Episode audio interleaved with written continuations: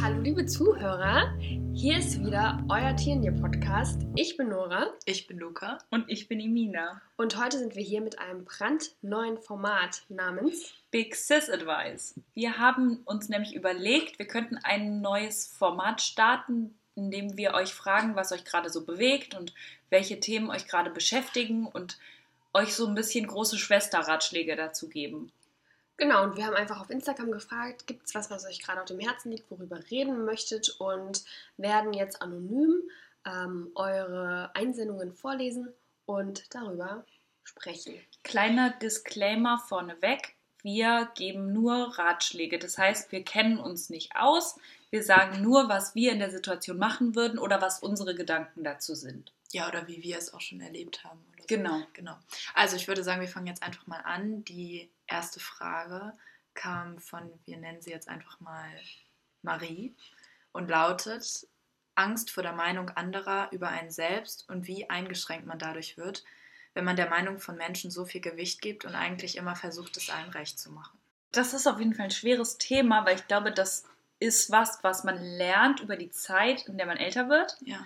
Mhm. aber gleichzeitig sich immer wieder drin korrigieren muss. Ja, also ich glaube, wir können das auf jeden Fall alle sehr gut nachvollziehen und sehr gut verstehen, wie es ist, wenn man der Meinung anderer zu viel Wert gibt, weil das kann sehr leicht passieren.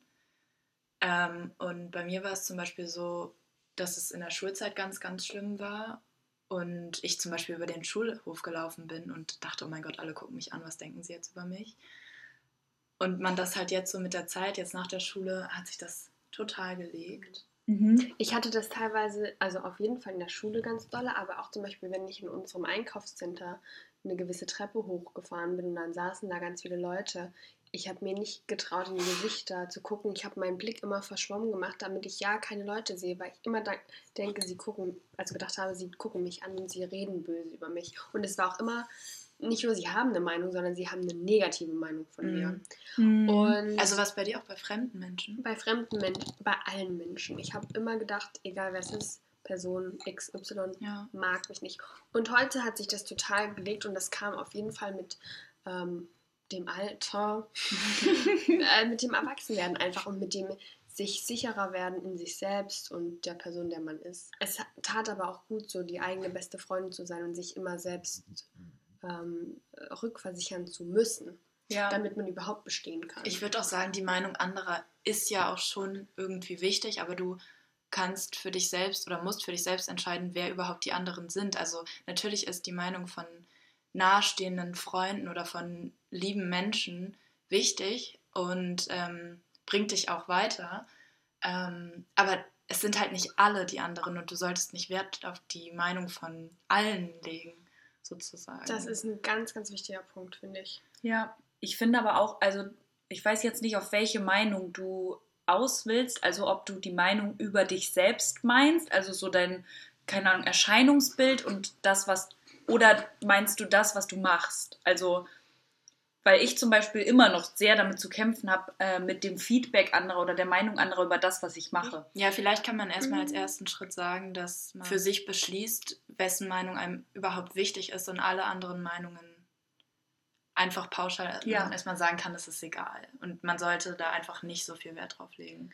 Wo du aber auch sagen musst, wenn du dir der Sache sicher bist, die du machst und in dem, Ja. was du tust, dir sicher bist und dann sagt dir auch eine liebe Person in deinem Umfeld, nee, ich sehe das nicht so, dann musst du trotzdem irgendwie, wenn du das Gefühl hast, dass richtig ist, dass es richtig ist, einfach dazu stehen. Und auf dein Herz hören und auf dein Bauchgefühl Ja. hören. Ja. Ja, Bauchgefühl ist ein großer Punkt. Zu Ja. dem, was du gerade eben gesagt hast, ich finde, man kann dich als Person und das, was du machst, nicht unbedingt trennen, Mhm. weil das, was du machst, wie du dich zum Beispiel auch anziehst, alles spiegelt ja irgendwie deine, dein Innerstes wider. Und wenn Leute kritisieren, wie du dich anziehst oder was du für Kunst schaffst, kritisieren sie ja auch irgendwie das, was in dir steckt und das, was Mhm. du rauslässt. Und deswegen Das stimmt, das äh, gehört das zusammen. irgendwie schon zusammen. Und man kann sich auf jeden Fall sehr angegriffen fühlen, wenn jemand zum Beispiel, ähm, weiß ich nicht, dein Bild kritisiert oder deinen YouTube-Channel oder deinen Mhm. Kleidungsstil meinetwegen. Ganz wichtig ist auch zu wissen, dass ganz oft, wenn jemand eine negative Meinung über dich als Person äußert, dass das von einer eigenen persönlichen Schwäche kommt, von dieser Person, die das äußert. Und ich finde, das Ja, ist total. oft was, was man sich selbst sagen kann, okay, die Person, wenn die jetzt einfach grundlos mich kritisiert, dann hat es damit zu tun, dass die Person einfach schwach ist und dann kann es dir eigentlich nur leid tun. Oder vielleicht sogar einmal umdrehen, wenn über jemanden gelästert wird oder so oder schlecht geredet oder hinter deinem Rücken ganz viel über dich geredet wird, heißt das vielleicht auch auf der anderen Seite, dass du halt ein interessantes Leben hast und die anderen eben gerade nicht. Genau. Und dass sie sich halt, ja, dass sie einfach gar nicht wissen, worüber sie sonst reden sollen, außer über dich. Oder was du so machst. Das schließt gut. Okay. Ich hoffe, wir konnten äh, Marie helfen. Weiter zu der nächsten Frage ähm, von, wir nennen ihn Johannes. Also, ich habe enorme Angst vor Prüfungen, Referaten und mache demnächst Abi. Ich weiß einfach nicht, wie ich das schaffen soll. Vielleicht könnt ihr ja etwas darüber machen. Ähm, ich glaube, mit dieser Angst hat jeder zu kämpfen, der Abi oder Mittelschulabschluss, sämtliche Abschlüsse machen, egal ob er gut in der Schule ist, sage ich jetzt mal, oder nicht so gut. Mhm. Auf irgendeine Weise hat jeder Angst nicht nur vor dem Stoff, sondern auch vor dem Stress. Und es ist erstmal ganz wichtig zu sagen, dass du auf jeden Fall nicht alleine bist und dass sich ganz viele Leute vor dir schon so gefühlt haben und es alle geschafft haben. Ja, also mir hilft es immer und hat, hat es auch im Abi total geholfen, ähm, mir zu überlegen, was ist die schlimmste Situation, die eintreten könnte. Und die schlimmste Situation, die eintreten hätte können, ist einfach, dass ich durchfalle. Und dann, na dann mache ich das im schlimmsten Fall einfach nochmal und wiederhole das Abi. Aber also es ist, es ist ja, es kann nichts passieren, was, was wirklich weltbewegend ist oder was, was dein Leben beenden kann oder so. Mm, Natürlich wünscht man das niemandem, dass er durch, durchs Abi fällt und das alles nochmal ähm, wiederholen muss, aber das hilft einem vielleicht so ein bisschen so diese Dimension Hm. zu erkennen, in denen man sich da bewegt, weil man sich auch einfach sehr oft viel zu sehr in vieles reinsteigert und in diesen ganzen Druck und Stress reinsteigert, der da halt entsteht. Gerade wenn das um dich rum, ich weiß noch in der Abi-Zeit, wie das alles immer hochgepusht wurde und oh Gott, das sind Mhm. jetzt bald Prüfungen und alle sitzen Mhm. noch da und lernen und es ist so, dann weiß man einfach selbst gar nicht, wo man sich mehr positionieren soll, Ja, weil man vielleicht ist man ja damit confident, was man schon gelernt hat und es reicht, aber die Ja. anderen um dich rum lernen trotzdem weiter. Also man muss irgendwie gucken, wie man selbst in die Situation reingeht. Du musst dadurch, Mhm. also da führt kein Weg dran vorbei. Und ich glaube, es ist auch wichtig, das nicht so zu verkopfen und sich nicht so viel Gedanken drüber zu machen, sondern einfach das zu machen, wo du das Gefühl hast, das ist richtig. Da sind wir wieder beim Bauchgefühl irgendwie. Also, ähm, was mich am meisten verrückt gemacht hat, waren eigentlich die Klassengruppen und wo alle kurz vorher gefragt haben vor jedem Prüfung, Mm. was habt ihr gelernt? Habt ihr das und das noch gelernt? Und was ist mit dem Thema und dem Thema? Und sich davon einfach abzuschotten und seine, sein Handy wegzulegen und einfach das zu lernen, was sich für einen richtig anfühlt und sich so zu vorzubereiten, wie es sich für einen richtig anfühlt. Und dann gehst du auch mit einem guten Gefühl in diese Prüfung. Aber dich nicht die ganze Zeit mit anderen zu vergleichen und ja, und dann nochmal zu schauen, was die anderen so gelernt haben und so. Ich glaube, dass davon sollte man sich wirklich distanzieren. Ja, wenn du selber weißt, dass du 100% gegeben hast Ja. und das ist ein schönes Gefühl für einen selber, dann mag passieren, was passieren mag, aber dann hast du alles gemacht, was, du, was in deiner Macht steht und alles, was jetzt passiert, ist irgendwie Schicksal.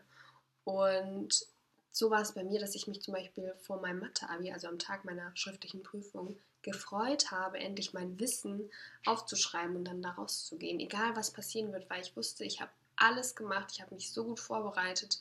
Ich bin daran verzweifelt, aber auch habe auch ganz viele positive Momente während des Lernens gehabt. Und ich war eine der ersten, die fertig war und ich habe am Ende sieben Punkte bzw. eine drei bekommen. Und das war die beste Mathe-Klausur überhaupt, einfach weil ich wusste, ich habe alles getan und ich muss es nie wieder machen. Ich glaube, man muss sich auch die Frage stellen, wovor hat man denn eigentlich Angst in dem Moment? Also hast du davor Angst durchzufallen? Hast du davor Angst vor dieser Prüfungssituation, dass du eben da sitzt und du musst dann dein Wissen aufschreiben? Hast du Angst davor, in diesem Raum zu sitzen mit diesen ganzen Leuten? Also es gibt ja so verschiedene Ansätze und du musst irgendwie, ich glaube, man muss auch definieren, wovor genau man Angst hat. Mhm. Und dann finde ich, bringt es auch viel, ähm, ein bisschen zu googeln, ein bisschen zu gucken, wie kann man mit so einer Angst umgehen. Ja, und wenn man zum Beispiel Prüfungsangst hat oder so, einfach vor der Situation an sich, wenn wenn einen das stresst, dann ist es, also können wir, glaube ich, alle sagen, dass es in den Abi-Prüfungen so ist, dass es mhm. vorher viel mehr Drama gibt und mhm. im Nachhinein eigentlich gar nicht so schlimm ist, weil letztendlich sitzt du da sechs Stunden, es ist eigentlich eine relativ entspannte Situation. Alle kommen in entspannten Klamotten und haben irgendwie Essen und Trinken dabei und du kannst auch mal rausgehen und vor die Tür gehen und kurz fünf Minuten frische Luft schnappen oder so, wenn dir das hilft. Das ist eigentlich eine viel entspanntere Situation als Klausur. Ja, als diese zwei ja. Stunden oder anderthalb Stunden Klausuren, wo alles so komprimiert ist. Es ist halt nur in deinem Kopf, dass du mhm. dir den Druck machst, dass das gerade so die wichtigste Klausur in deinem Leben ist. Aber wir können auch alle sagen, das Leben geht auch weiter. Und es kommen noch mehr Klausuren. Ja, und ja. ja genau. Und ähm, was auch eine besondere Angst oder wovor eine besondere Angst besteht, ist, sind mündliche Prüfungen. Mhm. Die gibt es auch, aber die Lehrer, mhm. die da sitzen, das sind auch Menschen. Und angenommen, du würdest da weint reingehen, würden die dich auch trösten und dir helfen und dir sagen, dass alles gut wird und du hättest noch eine zweite, eine zweite Chance. Die wollen dir ja auch nichts Schlechtes, die wollen ja auch einfach nur fertig werden irgendwie. Das ist dem ja ihr Job. Ja. und ähm, weil du es gerade schon angesprochen hast, Essen und Trinken in so einer Prüfungsphase und überhaupt immer, wenn man lernt und produktiv sein will, ist ganz wichtig, viel Wasser zu trinken, früh schlafen mhm. zu gehen, auf dich selbst Acht zu geben, weil nur wenn du das machst, kannst du entspannt an den Lernstoff rangehen. Und vor allem auch, ich habe so viele Freunde gehabt, die sich die ganze Zeit diese Traubenzucker, Dextro Energy Sachen mhm. reingepfeffert haben ähm, aber wir hatten auch eine Lehrerin, die zu uns gesagt hat, nur in den Endzügen, so nach vier Stunden, wenn es dann brenzlig wird und dann die letzten zwei Stunden nochmal so ein mhm. Traubenzucker, dann geht es nochmal richtig ab, so weil dann der Blutzuckerspiegel nochmal steigt. Aber ansonsten die Finger von sowas lassen. Es ist aber auch, ähm, das muss ich aus eigener Erfahrung berichten, wichtig äh, sicherzustellen, dass du alle heißt es Stoffe, Vitamine ja, hast ja. Äh, in deinem Körper. Also ich habe zum Beispiel ähm, jetzt auch in der Uni extrem Probleme beim Lernen und Prüfungen gehabt. Und dann hat sich herausgestellt, ich hatte B12-Mangel und B12 ist ganz wichtig für Konzentration und sowas. Und hätte ich das eher gewusst, hätte mir das viel, viel erspart. Und genauso gibt es was für Leute, die eher hyperaktiv sind und sich gar nicht beruhigen können. Es gibt pflanzliche Mittel für alles oder einfach Sachen, die dir da helfen können drüber. Ginkgo-Extrakt und sowas. Ja, also ich habe zum Beispiel genau vor meiner Prüfung auch Bachblüten genommen, ja. Genau. Okay, dann ähm, machen wir jetzt mal direkt weiter mit Viel der nächsten Frage. Glück. Und zwar. genau, viel Erfolg bei deinen Prüfungen und wir sind da alle durchgekommen. Ja, und warte mal, das will ich noch sagen. Es kommt nicht auf Noten an im Leben. Ja, ja es kommt auf vielleicht alles das Wichtigste. An. Ja, wir sind keine Zahlen und wir müssen uns auch nicht durch Zahlen definieren. Und wir haben, wir drei schauen uns an, wir haben so Erfolg und wir haben, ich weiß nicht, was wir im Abi so haben. Luca musste sich auch an drei Unis bewerben, nicht mit ihrer Note, sondern mit ihren Arbeiten. Genau. Ja, und jetzt, jetzt kommen wir nämlich dazu, zu der Frage, was, was man nach dem Abi macht. Und da können wir auch, glaube ich, jetzt alle ja. von sehen. ja, erzähl doch. Und zwar. Wer hat das gefragt? Ich möchte sie Vanessa benennen. Vanessa. Vanessa, ist nur eine ganz kurze Frage. Was machen nach dem Abitur und Zukunftsängste? Das ist eine der schlimmsten Fragen, die dich Leute fragen. Könntest du eigentlich eine ganze Podcast-Episode machen? Ja. Könnte man machen. Falls ihr das wollt, könnt ihr ja mal uns schreiben.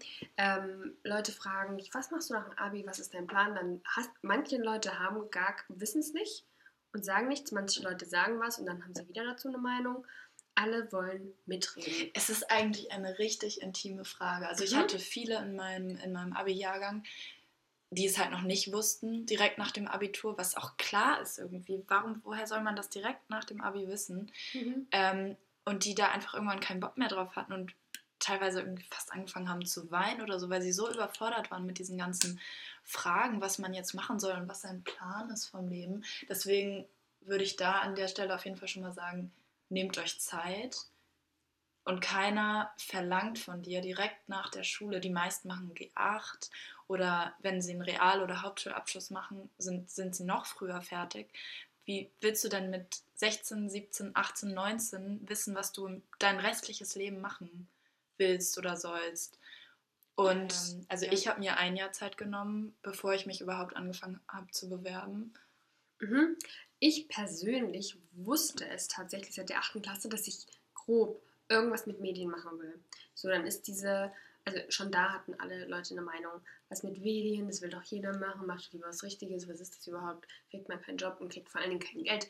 Und ich wusste aber auch nicht genau, welches Studienfach ich jetzt machen will. Und ich habe dann nach dem Abi ähm, direkt, weil mir Reise und sowas leider zu teuer war, weil ich mich nicht früh genug darum gekümmert habe und weil ich dummerweise auch immer gedacht habe, nee, ich habe einen Freund, der ist hier, ich bleibe dort, wo er ist. Don't do it.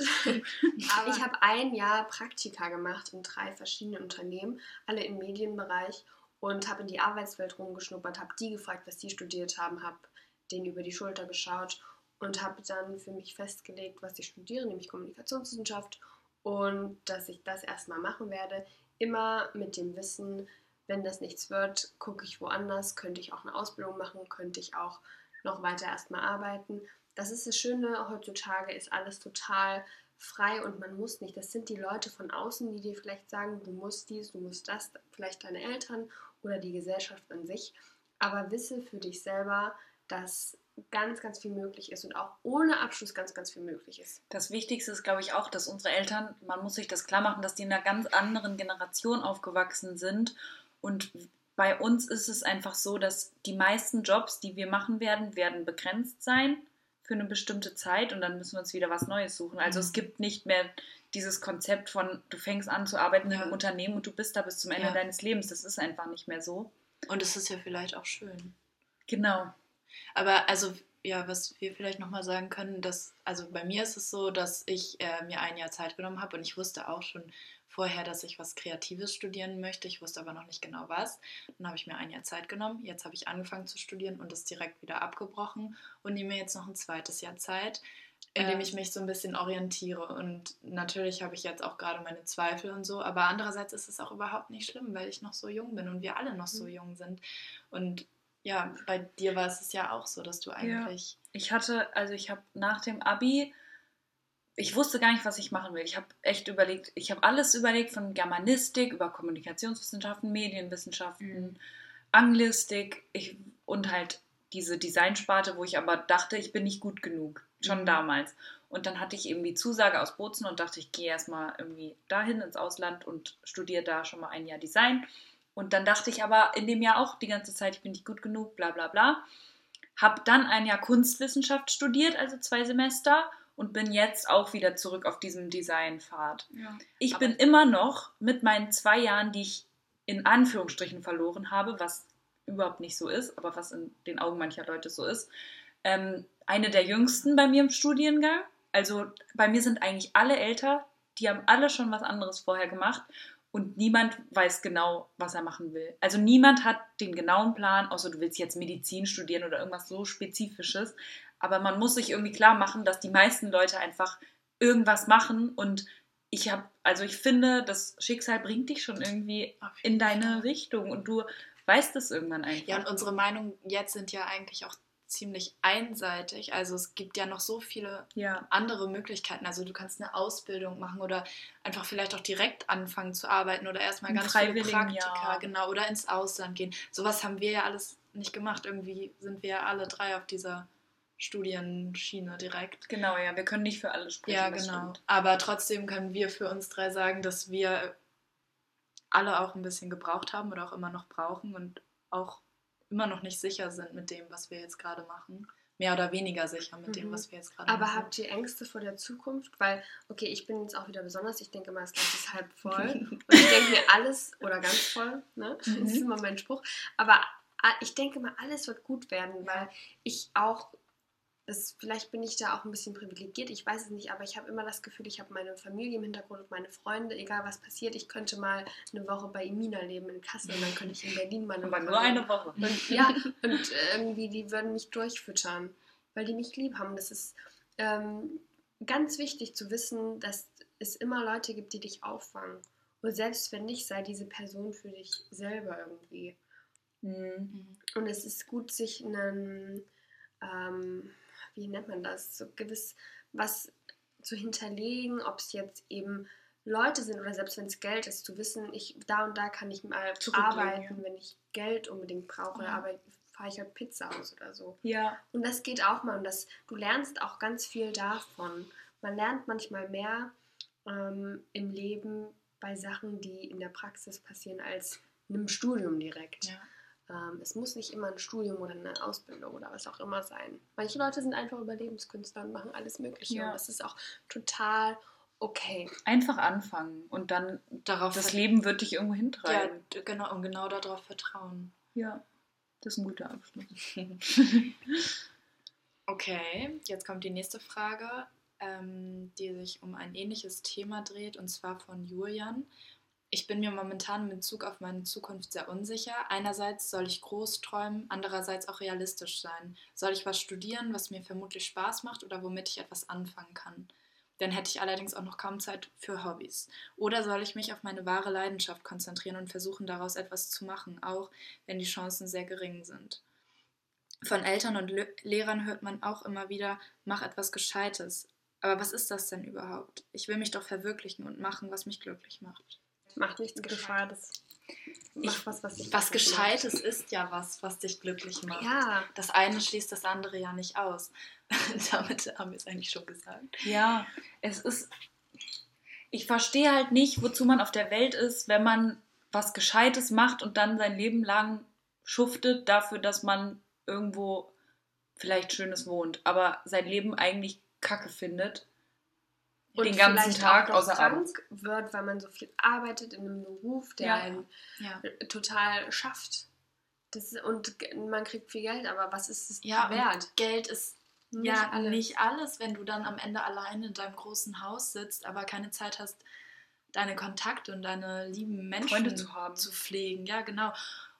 Und ich würde glücklich sein, immer über, über Geld haben oder über, ja, über angesehen sein. Was wir zu diesem Thema aber auch sagen können, wenn du etwas studierst, was deine Leidenschaft ist, kann es auch sein, dass, es, dass du dann Ja. dich wegbewegst von dieser.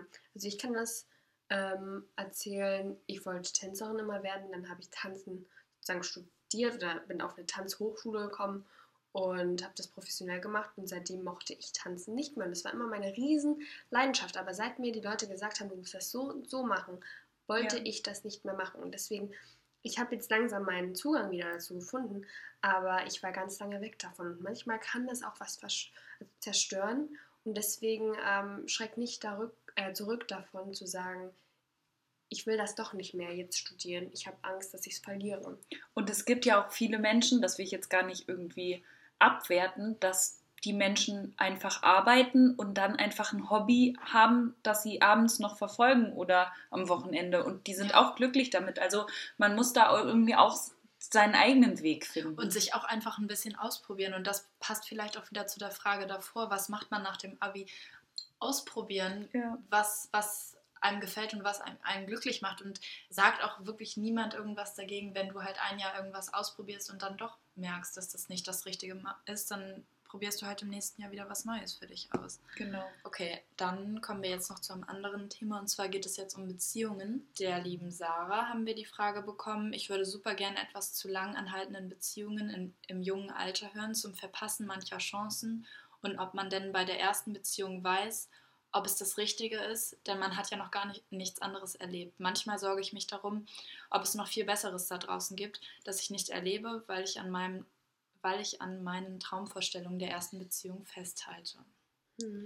Also wissen kann man nie irgendwas. Nie im Leben.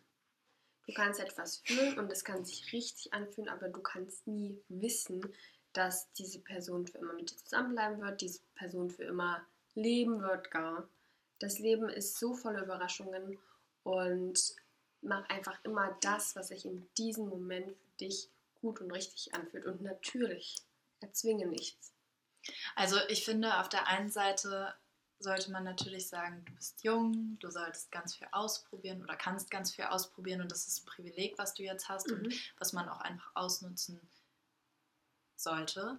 Aber auf der anderen Seite, ich hatte meinen ersten Freund auch vier Jahre lang oder meine erste Beziehung ging vier Jahre lang und natürlich dachte ich währenddessen die ganze Zeit, das ist für immer und ich will diese Beziehung für immer und habe da ganz stark dran festgehalten, was auf der einen Seite auch total gut ist, weil ich finde, Beziehungen gehen heutzutage, wenn Mhm. ich jetzt das so sagen kann, viel zu schnell kaputt und sobald man sich streitet, gibt man alles auf. Und über diesen Punkt erstmal hinwegzukommen, ist, glaube ich, ganz wichtig. Und dass man nach einem Streit auch wieder versucht weiterzumachen und nach vorne zu sehen. Und da kann es bestimmt ganz doll helfen, diese Vorstellung im Kopf zu haben, dass man, dass es, dass es schön ist, mit seinem ersten Freund oder mit seiner ersten Freundin für immer zusammen zu sein. Aber auf der anderen Seite muss ich sagen, diese Beziehung ist kaputt gegangen, weil wir beide jung waren und weil wir beide ganz viele Fehler gemacht haben und aus diesen Fehlern habe ich natürlich oder haben wir beide jetzt auch gelernt und machen jetzt vieles besser, aber die in, in der ersten Beziehung passieren Dinge, die man vielleicht nicht wieder gut machen kann, weil man einfach vorher noch nicht wusste, dass, dass sie so gravierende Auswirkungen haben können. Ich will dazu jetzt auch gar nicht mehr sagen, aber dass eine Beziehung, man muss aneinander lernen und ich denke, der Punkt, wo man sich trennen sollte, könnte, äh, ist erreicht.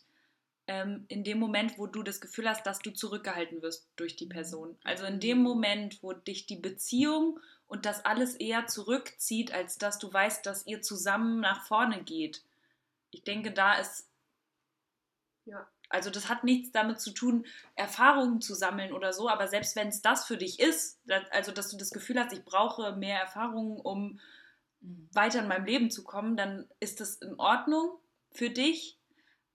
Also du bist ja niemandem verpflichtet, außer dir selbst.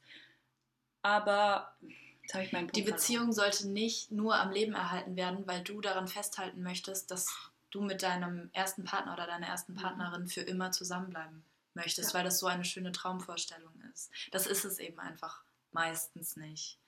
Und wenn es bei dir dann doch so ist und wenn ihr glücklich seid und aus euren Fehlern lernen könnt, auch aus euren ersten Fehlern und, und euch immer wieder gegenseitig bestärkt, dann ist das richtig schön und dann kann das auch funktionieren. Ja, es gibt auch so viele Arten von Beziehungen und Geschichten einfach. Manche bleiben für immer mit ihrem allerersten Ju Jugendfreund, Freundin zusammen, ihrer Jugendliebe. Manche Leute mit dem dritten, den sie haben. Manche Leute finden nie den Partner fürs Leben. Ähm, Manche wollen auch gar keinen Partner fürs Leben. Ja. Punkt. Es ist, es ist, es ist alles möglich und ähm, vielleicht machst du dich am besten ein bisschen frei davon und Genießt auch. genießt. Also man verkopft die Sachen so und man sollte einfach irgendwie, das ist ja eine schöne Sache, die man machen kann und nicht machen muss. Also muss man sich da ja auch zu nichts zwingen und einfach mal chillen. Wenn Ja. ich zurückschauen könnte, hätte ich gerne Das ist mal mehr. leichter gesagt. Ja, wenn ich zurückschauen könnte, hätte ich gerne mehr Zeit in mich investiert. Das heißt aber nicht, dass ich nicht wollte, den Freund zu haben, aber ich habe dann für diese Freunde eben gelebt. Und das ist das Problem. Ich, in, es ist ganz wichtig, wenn du jung bist, dass du einfach dich entdeckst und wer du bist. Und das kann eine Person neben dir geben, mit der du lebst und mit der du zusammen bist, aber verliere dich nicht selbst aus dem Augen, weil es ist ganz wichtig, dass du selbst zu der Person wächst, die du sein möchtest und willst. Ja, Genau. guter Schlusspunkt. Ähm, Okay. Willst du Ja. was sagen? Nee. Achso. Ich würde gleich direkt weitermachen. Stefanie möchte, dass wir über das Thema Fernbeziehungen. Ich hatte circa drei Wochen eine Fernbeziehung. Du?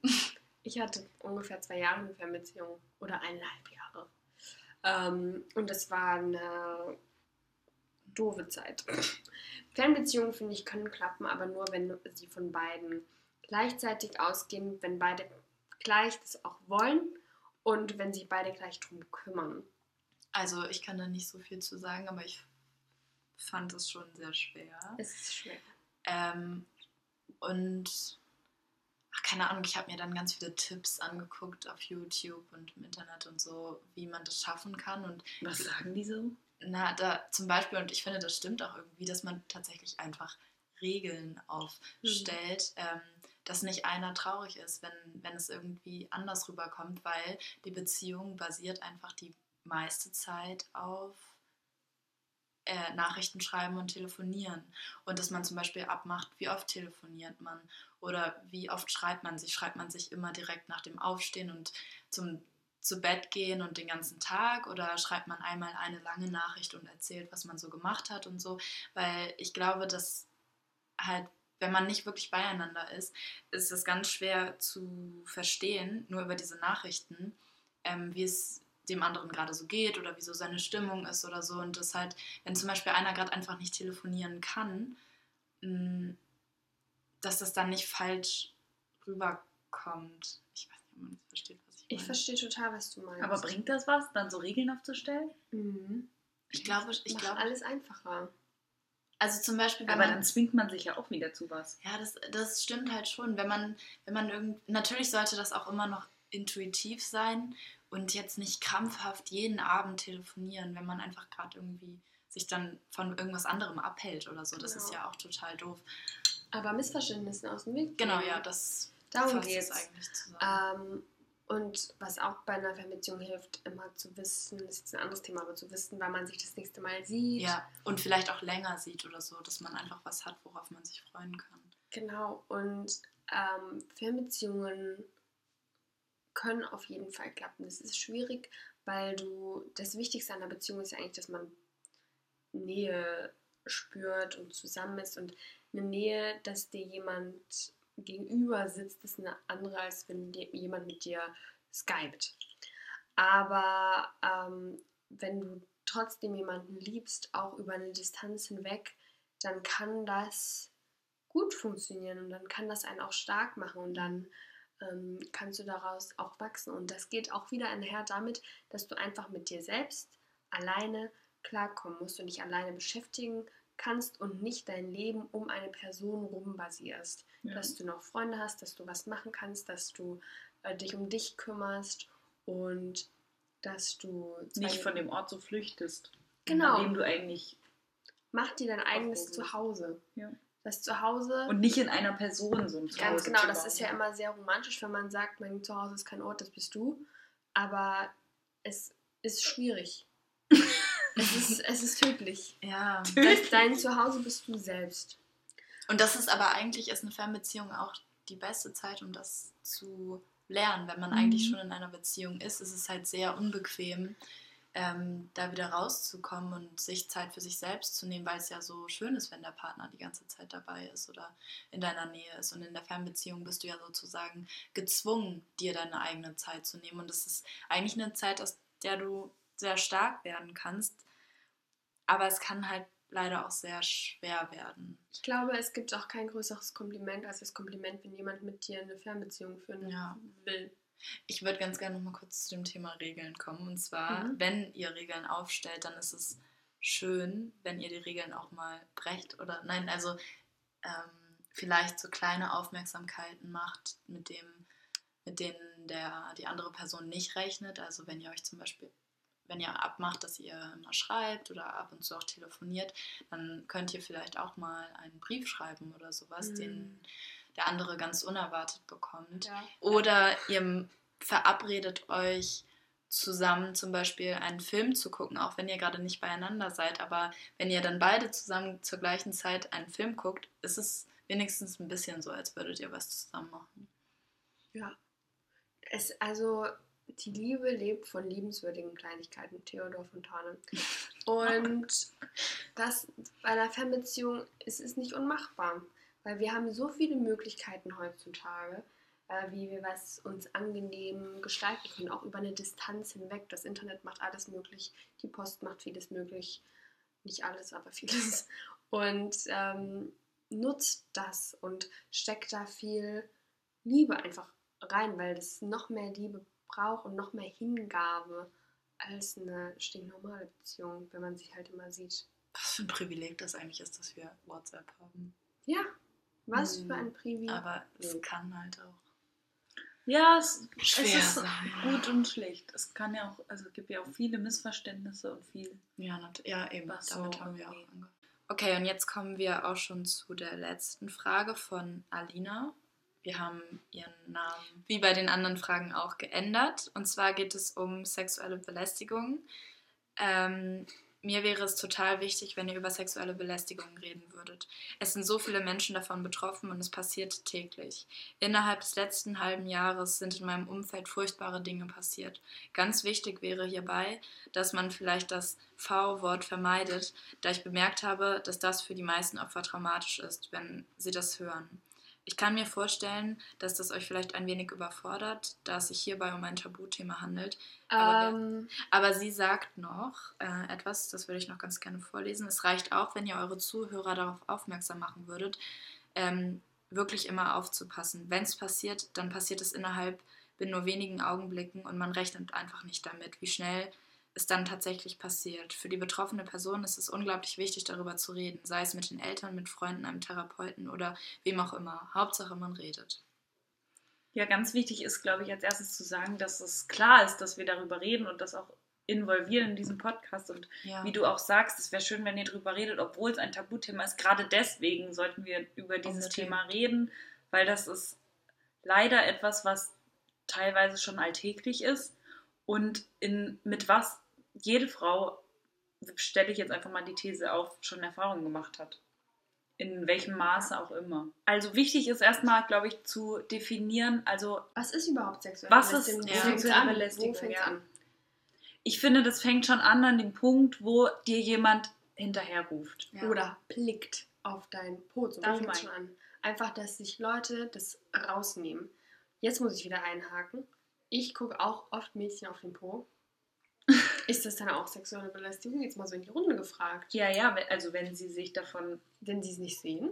gestört fühlen oder belästigt fühlen, dann schon, ja. Ja, aber das ist doch genau der Punkt, wenn sie es nicht sehen. Das ist ja, also wenn, Wenn sie es nicht wenn, sehen, ist es ja was anderes. Das ist keine Ausrede, wenn uns jetzt ein Typ Ja. irgendwie doof angucken würde oder so und wir würden es nicht mitbekommen, ist es ja auch. Es steht halt auch immer, das kann man jetzt nicht wissen. Ich gucke den jetzt auf den Po, weil ich, ich bin ja selbst ein Mädchen, weil ich den Po gerne hätte. Wenn mir jetzt, wenn jetzt vielleicht ein Typ auf den Po schauen würde, jetzt mal angenommen, schaut er da vielleicht hin, weil er da gerne Sachen mit anstellen würde. Ich finde, es ist halt ein Naja, aber Unterschied. es gibt auch sexuelle, es gibt auch Vergewaltigung zwischen Frauen, es gibt Ja. Vergewaltigung zwischen Zwischen- Männern, Ja, ja. es gibt Frauen, die Männer vergewaltigen. Das der Unterschied schon. ist halt, dass du ja dem Mädchen vielleicht auch ins Gesicht sagen würdest, hey, du hast einen richtig schönen Po. Einfach genau, als genau, Kompliment. genau, genau. Und das ja bei vielen sexuellen Belästigungen eben nicht der Fall ist. Das ist ja kein, Kompl kein wirklich ernst gemeintes Dass Kompliment. es nur einen sexuellen Hintergrund hat. Richtig. Und zum Sex gehören immer zwei mindestens, die das wollen. Also wichtig ist auch, also der Ort, wo es passiert. Wenn es jetzt an einem, ich nenne es mal Safe-Ort eigentlich ist, also Schule, Universität, Ausbildung, irgendwie sowas, dann ist es ganz wichtig, dass man auch mit den, ähm, weiß ich nicht, mit dir Vorgesetzten, Mhm. mit einem Lehrer, mit einem Direktor. Studiengangsleiter irgendwas spricht. Bei uns ist es jetzt vorgekommen in letzter Zeit, dass es ein, einige Fälle gab von sexueller Belästigung und das wird momentan auch im Rat, also im Hochschulrat besprochen und die überlegen zusammen, wie sie dagegen vorgehen können. Und das geht eben nur, wenn Frauen wirklich darüber sprechen. Also es ist immer so, man will es immer nicht sagen, weil natürlich ist es, es ist sowas Intimes, was man, worüber man nicht sprechen möchte und vielleicht ist es dir auch unangenehm, darüber zu sprechen. Vielleicht suchst du die Schuld bei dir selbst, wo wir eigentlich nochmal drüber reden sollten, dass es überhaupt nicht deine Schuld ist, wäre, wenn es passiert. Und dass man Ähm, trotzdem den Mund aufmacht, auch wenn. Bei mir ist es zum Beispiel immer so, dass ich Angst habe, sowas zu sagen oder sowas zu erzählen, weil man dann als so prüde dargestellt wird oder ach, ist ja nicht so schlimm und das macht, macht dir darüber doch keine Gedanken, wenn es halt um so Blicke oder doofe Kommentare geht oder sowas. Und das stimmt einfach nicht. Aber wir wurden, oder ich auf jeden Fall bin einfach so aufgewachsen, dass man darüber einfach nicht redet. Und das ist das Normalste der Welt ist, dass halt sowas passiert. Und Dass man das runterschlucken ja, soll. und dass man es einfach so hinnehmen Oh, soll. Das Ja. macht mich echt sauer. Was, mi was mich betrifft, ich denke auch immer ganz oft, ich will es mir mit der Person, die das dann gemacht hat, äh, nicht versauen oder so. Gerade Wenn es zum ja. Beispiel ein Vorgesetzter ist, mal angenommen. Mhm. Oder ähm, irgendeine Person, die man kennt, weil man ja irgendwie die Person nicht darauf beschränken kann. Aber wenn jemand dir sowas antut, jetzt in Anführungsstrichen, dann schuldest du dieser Person nichts. Du schuldest allgemein überhaupt niemandem was außer dir selbst. Respekt.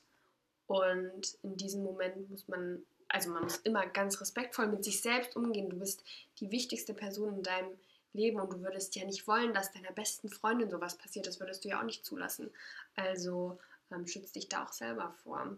Und gerade wenn es mit Respektpersonen, also dir vorgesetzten Personen passiert, ist es, glaube ich, wichtig, mit Leuten halt in deinem Umfeld auf jeden Fall darüber zu sprechen, weil das ist ein, ähm, eine Situation, wo die Person am längeren Hebel sitzt, aber trotzdem muss da was geschehen.